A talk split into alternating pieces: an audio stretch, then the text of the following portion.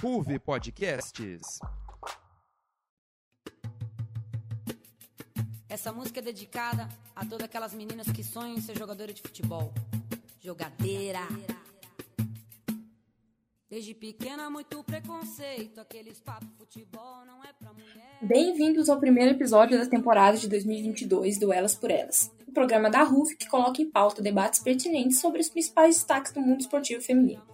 Bom, para quem ainda não me conhece, eu sou a Beatriz Quintino, mais conhecida como Bia, produtora do Elas por Elas, e hoje eu tenho aqui para me acompanhar ao longo da temporada ela que já esteve aqui como convidada no ano passado, no último episódio da temporada, mas, eu, mas agora ela veio para ficar.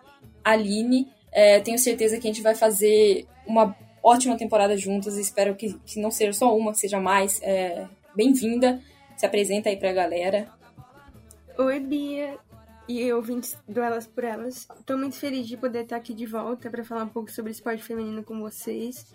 E essa, tem, essa temporada com certeza vai reservar muitas coisas boas no futebol e nos outros esportes femininos e a gente vai poder debater bastante aqui no Elas por Elas. É isso. Bem-vinda, Aline. Bem-vindo você que está aqui ouvindo a gente para mais uma temporada. A vida dessa mulherada, mas não é não, jogo não tem balada, além de muito treino e dedicação. Bom, estamos a postos, prontas para iniciar a partida. E em nosso primeiro bloco a gente vai focar um pouquinho sobre o mundo do futebol feminino. Bom, mas primeiro a gente vai ter que ir um pouquinho fora do campo e fora da temporada de fato. A gente sabe que por mais que o futebol feminino, quando comparado aos outros esportes femininos, já possui um relativo maior destaque na mídia, e a gente vem tendo avanços significativos na modalidade, mas nem tudo são flores, né? Então, antes de começar qualquer discussão a respeito do esporte de fato que está acontecendo nos jogos de fato aqui do, do Brasil, a gente traz aqui é, algo que recentemente aconteceu, que é válida na nossa discussão, em qualquer discussão delas por elas. É algo, inclusive, que o próximo episódio do Nas Linhas do Esporte, programa, outro programa do Núcleo de Esportes aqui da RUV, é, vai tentar abordar nesse mês de março, mês das mulheres. A gente fez um episódio especial focado nas mulheres no esporte, em parceria com elas por elas e nas linhas. A questão aqui que a gente traz que na pré-temporada foi disputada a primeira Supercopa do Brasil feminina, com alguns dos principais times aí do Brasil, mas é, o Corinthians ganhou. O Corinthians fez um jogo de final contra o Grêmio, encheu a casa. Claro, a competição foi bancada pela CBF, teve alguns patrocínios, mas infelizmente o Corinthians ganhou, mas ganhou só o nome, poder se chamar de campeão, super campeão, porque de fato não teve nenhuma premiação é, além de medalhas comemorativas. E é algo aí que a gente precisa debater é, a falta de um retorno financeiro. Eu acho que muitos clubes aí é, tiveram atletas lesionadas, muitos clubes aí tiveram, de certa forma, mais despesas do que ganhos com essa competição. Muitos clubes tiveram que viajar para outros estados e, de fato, não teve nenhum retorno financeiro. É algo que a gente precisa debater, porque é muito. chega da raiva como você faz toda uma publicidade, passa na TV para não ter nenhum retorno. É, qual a sua opinião sobre isso, Aline? O que, que você achou? Eu fiquei bem chocada quando descobri que não, não teria premiação nenhuma, é, nenhum retorno financeiro, e simplesmente só teve aquela festa lá com medalha e coisa e tal. Eu considero um absurdo uma competição em 2022 com, trans, com transmissão por mais de um canal, né? Teve transmissão tanto no Sport TV quanto na Globo. Então, como que eles a CBF ganha o dinheiro da transmissão e não repassa para os clubes, sendo que o futebol feminino depende muito desse apoio justamente para continuar crescendo, né? Os clubes nos últimos anos têm tentado fazer com que a categoria seja autossuficiente e só que não adianta os clubes batalharem sozinhos enquanto a CBF, que é responsável pela organização dos campeonatos, não ajuda e não repassa, né? É um absurdo. É, então, acho que absurdo é o que, que resume toda essa brincadeira que fizeram, toda essa palhaçada mesmo. Tem outra coisa, não tem outro termo para definir. É, é meio até desconcertante, acho que até para as jogadoras, né? Como você ganha algo, você dá ali seu esforço para algo que não tem retorno de fato. Bom, mas agora sim, vamos falar de coisa boa. A temporada do futebol feminino nacional começou, né? O Brasileirão Feminino começou nesse final de semana. Mas antes mesmo de começar, já começou pegando fogo, né? O mercado da bola é, foi bem movimentado esse ano. É, várias jogadoras mudando de times, outras sendo repatriadas, voltando a jogar no Brasil jogadoras estrangeiras vindo atuar no Brasil. E eu acho que essa movimentação é muito importante, porque volta numa, numa questão que, que você falou, além de ser autossuficiente, né? Porque se você tem essa movimentação vendendo jogadoras, comprando jogadoras, é, é, eu acho que é uma coisa muito positiva para o mercado e até para a visibilidade do futebol feminino no Brasil. Bom, para mim, é, eu vou te perguntar também, né, Aline, qual a sua opinião. Mas para mim, Aline, a transferência que mais me movimentou, me deixou impactada, foi a volta da Thaisa para o Brasil. Ela é, assinou como jogadora do Flamengo. Eu gostava muito de assistir ela jogando no, no exterior, ela estava na Roma. É, antes de voltar para o Brasil, e eu fiquei muito animada com a volta dela para o Brasil, porque eu acho ela uma jogadora de peso, assim, então voltando ela para o Brasil, mesmo que não seja para o meu time, é, eu acho que é uma coisa muito positiva é, voltar a ver ela jogando com essa regularidade. Espero que ela volte, assim, ela tem muito potencial, ela é uma boa jogadora. E eu gostei muito da volta dela. E você, qual, qual assim, qual foi seu destaque? Alguma coisa que te marcou aí na janela? Acho que nessa janela de transferências tiveram várias transferências que me marcaram. Acho que principalmente a troca de algumas jogadoras que foram para rivais, por exemplo, a Cacau e a Pardal que foram para o São Paulo e são ídolos do Corinthians. É, a Ingrid do Corinthians também, que foi para a Ferroviária. Mas acredito que a contratação que mais impactou foi a volta da Bia Zanerato para o Palmeiras, né? Ela já tinha feito parte do elenco na temporada passada, por parte da temporada passada, né? E foi uma das principais jogadoras do campeonato, mas depois acabou retornando para a China, né? E agora ela voltando e já voltou muito bem. Ela na primeira partida do Palmeiras contra o Atlético, no, pelo Brasileirão, ela fez um gol, sofreu um pênalti, então a gente já vê a participação dela sendo essencial para a equipe do Palmeiras, que com certeza vai dar muito trabalho nessa temporada. É uma boa. Nessa mesma pegada aí que você falou de, de jogadoras indo para rivais, eu acho que uma que me pegou muito também foi a Andressinha indo para o Palmeiras. Eu gostava muito dela, e como corintiana, acho que, assim, doeu um pouquinho eu ainda tinha a expectativa de ver ela jogando ao vivo, então foi uma coisa que me marcou mesmo aí também. E como você bem falou, esse final de semana já teve a primeira rodada, times estreando, já tentando começar com o pé direito. É, eu assisti alguns jogos do Flamengo, do São Paulo, e com São Paulo, acho que foi, foi muito bom, foi muito pegado. E uma coisa que tem me chamado muita atenção e que eu espero de fato que eu esteja achando certo, né, e que se concretize aí ao longo da temporada, é um aumento da competitividade da competição. O nível das equipes vem aumentando muito, como a gente estava falando, as contratações, chegadas de novas jogadoras, reforços aí, ao meu ver, vai aumentar muito essa competitividade a qualidade dos jogos. Uma coisa que, deixando qualquer preocupação clubista de lado, vai ser importante demais para o desenvolvimento do nosso futebol feminino como um todo, né? Eu assino embaixo nessa afirmação de que o Campeonato Brasileiro vai ser, desse ano, vai ser um dos mais competitivos da história. A gente já viu um crescimento da competitividade nos últimos anos. Por exemplo, no ano passado, o Palmeiras é, foi muito bem é, durante a fase classificatória, chegou na, até a final, inclusive, contra o Corinthians. Já no Campeonato Paulista, o São Paulo chegou na final também e fez uma grande partida contra o Corinthians. Então a gente vê os times cada vez mais batendo de frente com o time que hoje é o, é o time a ser batido, né? Que é o Corinthians. Além disso, outros times têm se reforçado, como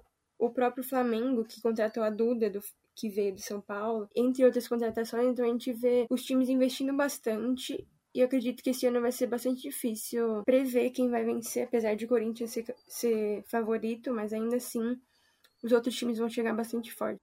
É, eu também acho. É, bom, e para acabar esse primeiro bloco, falando de futebol feminino, para te manter informado de uma coisa que a gente já tinha publicado no nosso Instagram, arroba Rufbauru, a gente publicou um Reels no Instagram é, falando sobre o torneio da França. Bom, lá, lá, a gente explica certinho o que foi essa competição. Era uma competição entre seleções é, no, na primeira data FIFA do ano. Infelizmente não deu para a seleção brasileira, mas foram jogos interessantíssimos para analisar o desenvolvimento da seleção, é, para ver o que ainda tem para melhorar o que já melhorou. Mas assim, para o torcedor ter uma visão, mas assim, para o torcedor conseguir ter uma visão do que está sendo trabalhado. Até porque, né, esse ano a gente tem Copa América em julho, então fica aí é um panorama para a gente tentar entender como o Brasil se posiciona diante de outras seleções de, de cenário internacional. E tudo bem, esse ano é ano de Copa, mas no feminino é Copa América, porque ano que vem tem a Copa do Mundo. É sempre importante a gente estar tá ligado para ver como a seleção tá no, no cenário internacional. E é, o torneio da França foi, foi contra seleções de grande nível. Então acho que deu assim para dar uma analisada, por mais que o Brasil não tenha ganhado assim nenhum jogo de maneira expressiva. Pergunto para você, ali, o que, que você achou desses jogos? Você acompanhou? Qual a sua opinião sobre o atual momento da seleção brasileira? Então, Bia, eu acredito que, pelo fato de o Brasil estar passando por um processo de renovação, é natural que a seleção apresente irregularidades e nem sempre faça uma, grandes partidas e tudo mais. Ainda mais competindo contra seleções tão fortes como França e Holanda. Então, nas, nas partidas contra França e Holanda, eu acredito que o Brasil apresentou um pouco do que era esperado, sabe? A gente não venceu, mas conseguimos fazer gol, por exemplo. E a gente tem que levar em consideração também que grande parte das jogadoras, por exemplo, no jogo contra a Holanda, eram jogadoras que não tinham jogado juntas. Por exemplo, a, a zaga da seleção no jogo contra a Holanda nunca tinha jogado junto na vida. Então é natural que a gente apresente irregularidade, sabe? Em comparação com a seleção que jogou contra a mesma Holanda nos Jogos Olímpicos de Tóquio em 2020, é, grande parte das jogadoras eram diferentes. Então a Pia está testando novas possibilidades e a gente ainda está tentando encontrar esse caminho para ser mais regular, né? Mas em relação ao jogo contra a Finlândia, eu fiquei um pouco decepcionada. Acredito que por ser a seleção mais fraca em comparação a França e a Holanda, eu, eu acho que o Brasil poderia ter apresentado mais e saído com a vitória nessa partida. Mas, ainda assim, eu entendo que é um processo. Muitas coisas ainda têm que ser feitas até a Copa, a Copa América, mas eu acho que o Brasil está no caminho, né, de uma renovação. E uma coisa que eu gostaria de destacar é a falta da Gabi Zanotti na seleção brasileira. Eu sei que ela já está numa idade mais avançada e a seleção está tentando uma renovação, mas é uma jogadora muito acima da média para ser ignorada.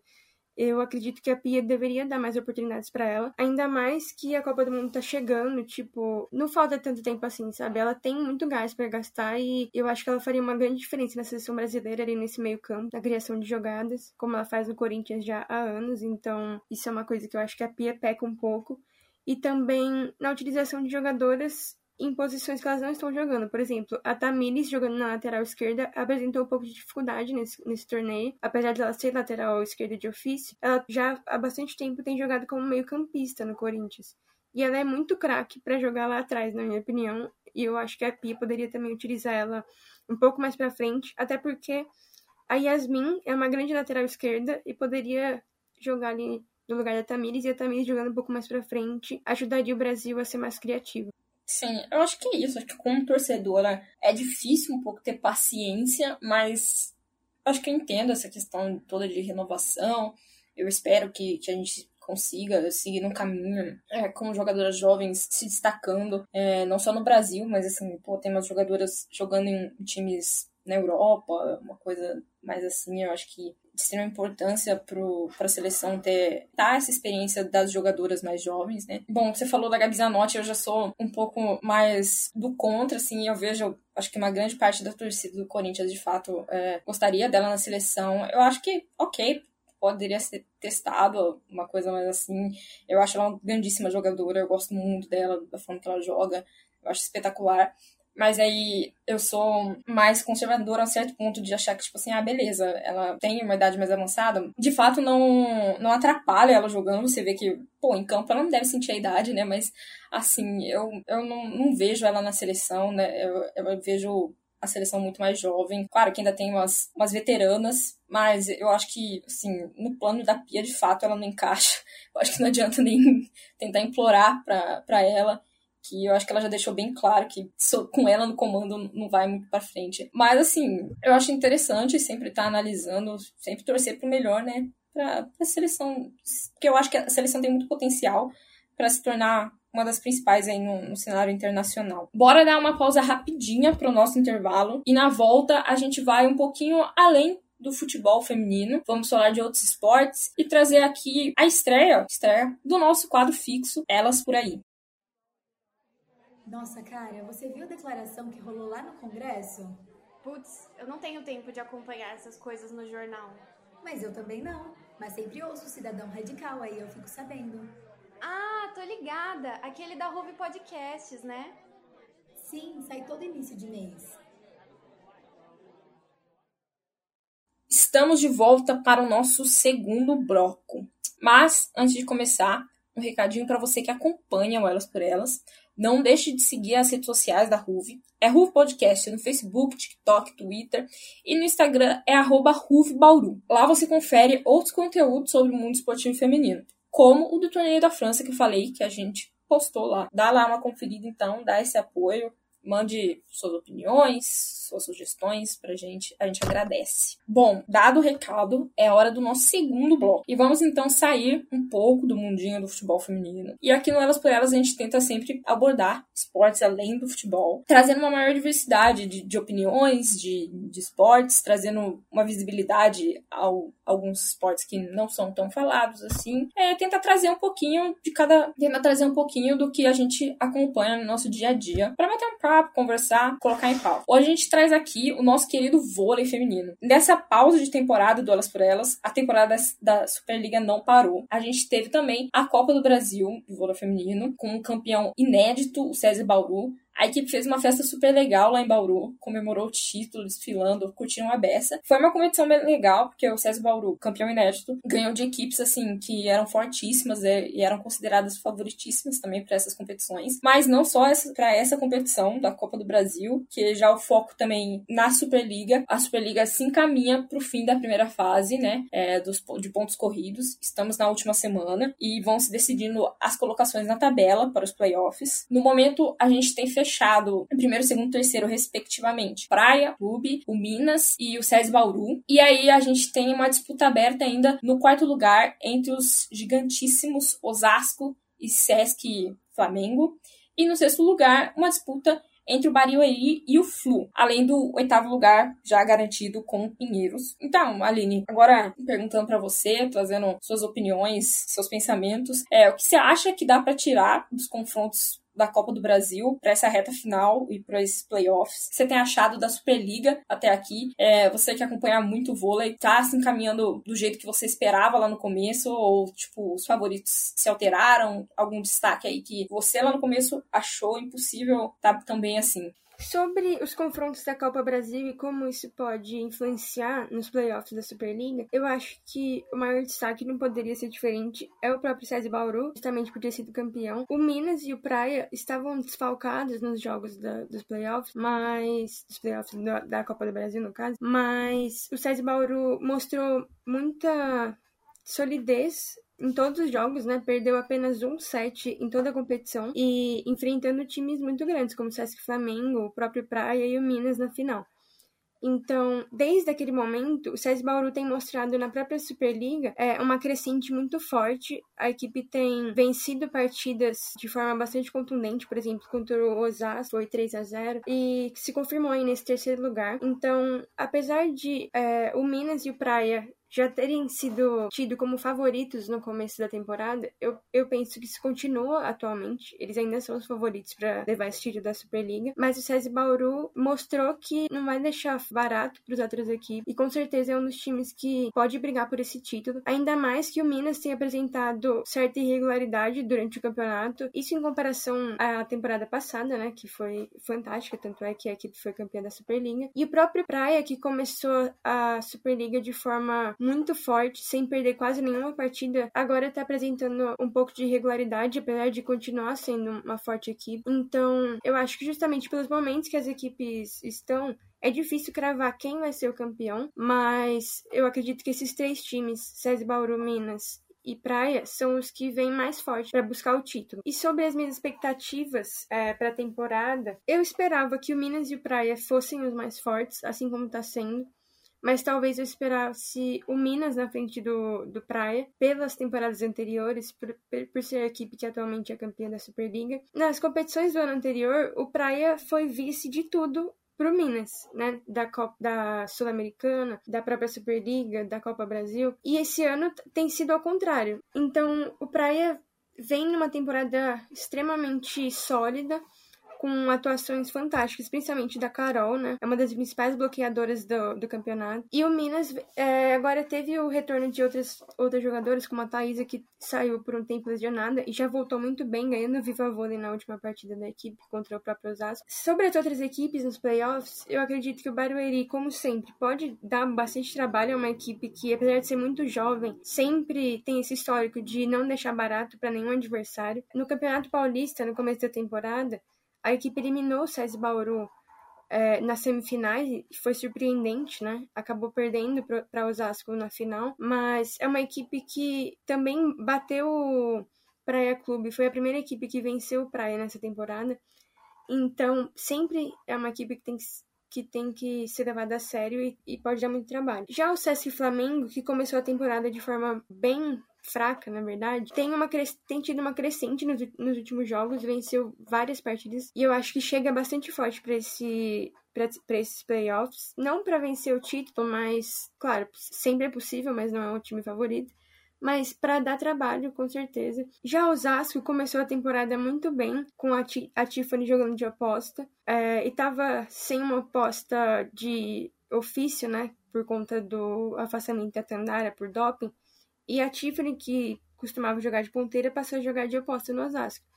E ela fez um começo de temporada brilhante, foi muito importante para o título do Paulista e também para o início da temporada na Superliga. Só que mais recentemente, Osasco contratou uma nova aposta que é a Seren, uma turca. Ela fez algumas boas partidas, mas eu acho que justamente por essa troca de posição, a Tiffany tendo que voltar para a ponta, é, a equipe ainda não encaixou nessa nova formação, tem apresentado várias falhas nas, nos últimos confrontos, então é uma equipe que eu acho que não chega tão forte assim para os playoffs, mas pela tradição é sempre importante respeitar muito essa equipe, assim como o Sesc Flamengo, que apesar de não serem os favoritos, chegam com chances de dar trabalho.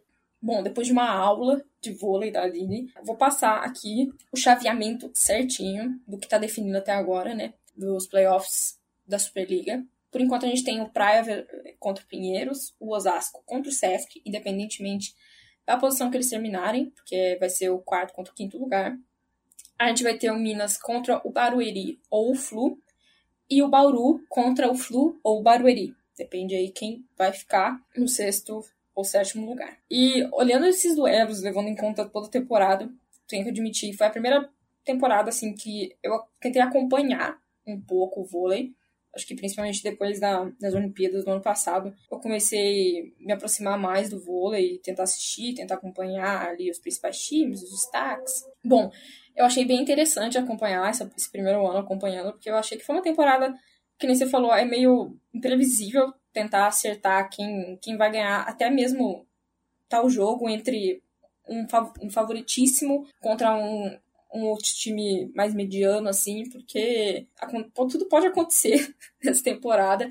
Eu vi que, pô, deve, deve ser, se não, uma das, né, uma das, uma das ligas mais competitivas, assim, no mundo. Pô, é, é super legal acompanhar a, a Superliga de Vôlei. Bom, eu comecei a acompanhar ano passado, então como eu tinha entrado na Unesp de Bauru, eu comecei, eu adotei o SESI como meu time favorito. É meio clubista falar que eu acho que o SESI vai ganhar, porque mesmo que tenha toda essa questão da, de uma crescente bem recente aí depois dessa Copa do Brasil, porque ainda sim, a gente vê os favoritíssimos, Minas, Praia. Eu também tenho achado o Sesc, você falou que é, é um gigante do vôlei, assim, mas que eu acho que nas últimas partidas tem crescido muito. E eu, eu vejo também chegando aí numa final, talvez. Mas assim, é super empolgante, acho que assistir vôlei. Tudo que você falou aí é bem, bem interessante analisar. Vamos esperar aí e analisar quais vão ser esses resultados do playoff. E quem de fato vai ganhar o troféu de uma competição tão imprevisível. Agora a gente estreia o nosso quadro, adaptado do que outras membras do Elas por Elas faziam em outras temporadas, que eu chamei de Elas por Aí. Basicamente, cada uma de nós traz um acontecimento, barra notícia, barra fato interessante que a gente, que a gente viu e achou legal trazer aqui para trazer um debate, para falar um pouco em cima, às vezes pode ser uma coisa que se destacou mesmo na mídia, que foi muito falado, ou às vezes que não foi tão falado, alguma coisa que é do nosso interesse, mas que não tem tanta visibilidade assim. Bom, é expor uma, uma coisa assim, um fato que não precisa de, de certa forma levar uma pauta inteira por trás. Bom, então eu vou perguntar primeiro para você, Aline, para você estrear o nosso quadro. Qual aí foi um destaque de elas por aí que você encontrou, achou interessante e trouxe aqui pra gente? Um fato que eu trouxe, que eu considerei bastante relevante, que aconteceu no esporte feminino recentemente, foi a questão da patinação artística nas Olimpíadas de Inverno, que foi cercada de polêmicas, né? A grande favorita, que é a patinadora jovem, Camila Valieva, ela acabou sendo pega no doping durante a competição. Durante o programa curto, ela foi a primeira colocada, mas a nota final depende da soma do programa curto e do programa livre, que é feito depois. Só que nesse meio tempo, ela foi pega no doping, mas como não saiu um resultado conclusivo ainda, o Comitê Olímpico Internacional deu a oportunidade dela seguir na competição. Seria um resultado temporário até que saísse oficialmente o resultado do doping. Mas enfim, uma coisa que me deixou bastante chocada foi justamente essa questão do doping, porque eu entendo como uma questão que é culpa das pessoas que gerem a carreira dela e não dela, já que ela ainda é uma criança, ela tem 15 ou 16 anos. Essa questão das atletas serem, principalmente do Comitê Olímpico Russo, na patinação artística, serem cada vez mais descartáveis, tem sido uma coisa que me choca bastante, né? Apesar de ser um esporte que a gente costuma acompanhar de 4 em 4 anos por conta das Olimpíadas, eu acompanhei bastante nas, nas Olimpíadas anterior. O título foi dado, inclusive, para uma russa, que é a Alina Zagitova, também muito jovem, e a segunda colocada naquela ocasião foi outra russa, que é a Evgenia Medvedeva. Nesse meio tempo, elas se aposentaram numa idade muito jovem por questões de lesão, entre outras coisas. Ambas não têm nem 25 anos, muito pelo contrário, elas têm tipo 23 anos, a Evgenia tem no máximo, e a Alina tem tipo 19 anos, e elas já estão aposentadas. Uma curiosidade, no meu ponto de vista, não é coincidência, é que ambas são eram, na verdade, comandadas pela Eteri, que é uma grande treinadora da patinação artística russa. A Eteri é conhecida justamente por trabalhar com jovens patinadoras e por essas patinadoras se aposentarem muito jovens. A Camila Valieva também é treinada pela Eteri. Aconteceu essa polêmica agora, não querendo colocar a culpa em ninguém,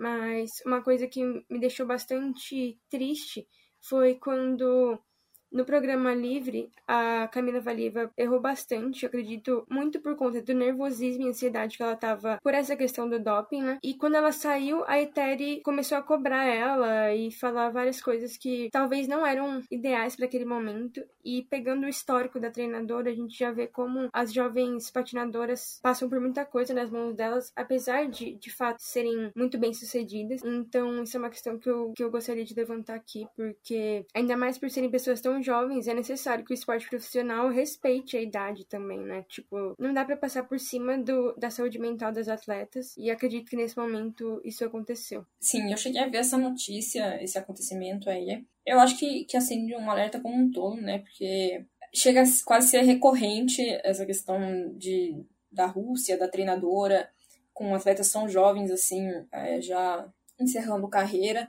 É um assunto super delicado a ser tratado, né? Porque são jovens ali que, que teriam idealmente uma carreira pela frente. E fora que é uma coisa que chega meio a ser recorrente também, né? A questão do doping ligada à Rússia. A gente teve aquele todo escândalo é, nas Olimpíadas de Inverno que foi lá na Rússia, então é um assunto que aí acho que deveria ter mais fiscalização de quem comanda o esporte para evitar que vidas de, de, jovens atletas assim sejam jogadas como nada dentro do esporte. E bom, a minha notícia é uma coisa que explodiu mais na, na mídia, mas que eu quis trazer também para abordar outro ponto. Eu trouxe a questão da igualdade de, de salário, né, o equal pay, que a seleção dos Estados Unidos, é, seleção feminina dos Estados Unidos alcançou dias atrás que é uma grande conquista, de fato, acho que não só pelas atletas que, que passaram anos envolvidas em processos judiciais contra a Federação dos Estados Unidos, que clicaram nessa tecla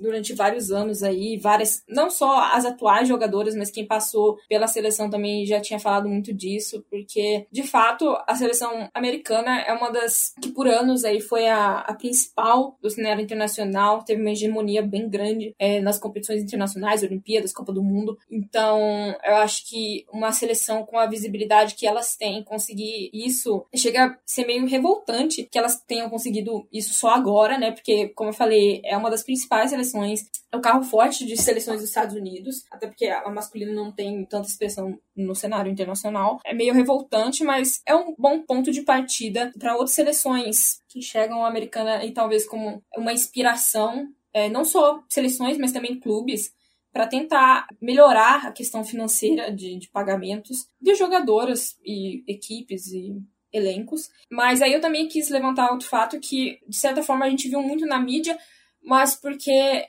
é uma seleção com essa expressão que tem a americana, a gente viu não só lá na, na mídia dos Estados Unidos, a gente teve muito aqui, eu vi alguns posts de, de grandes mídias daqui falando disso, é, da Inglaterra, mas que aí eu também vi algumas pessoas é, mais, de certa forma, não tão por dentro do futebol feminino de seleções, falar tipo assim, ah, mas o Brasil não tem isso.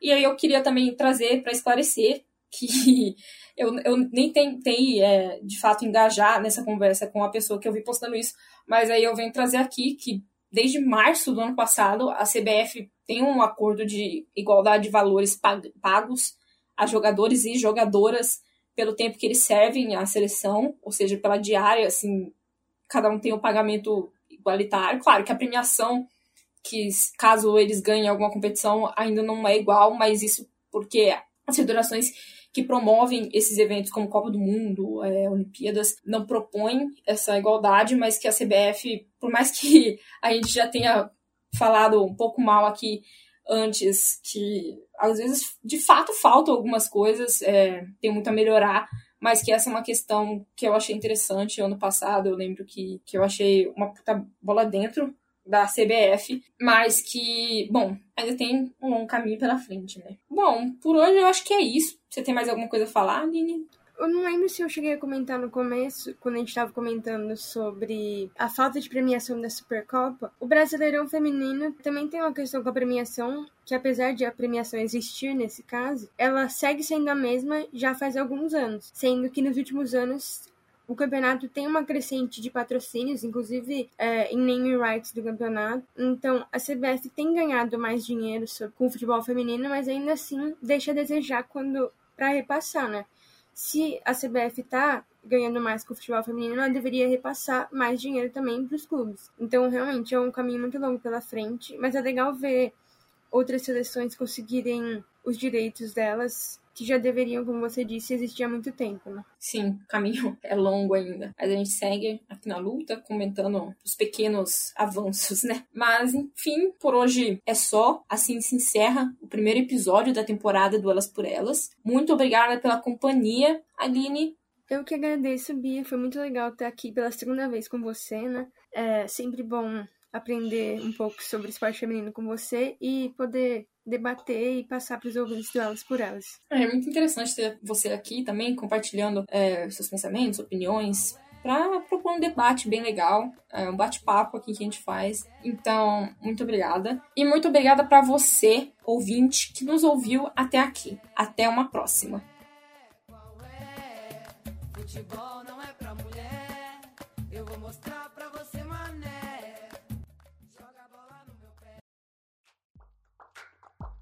RUV Podcasts. Este é um programa do Núcleo de Esportes da RUV Podcasts. Locução por Beatriz Quintino e Aline Gasparini. Roteiro por Beatriz Quintino. Edição de som por Beatriz Dias. Produção por Beatriz Quintino. E edição geral por Maiana Souza.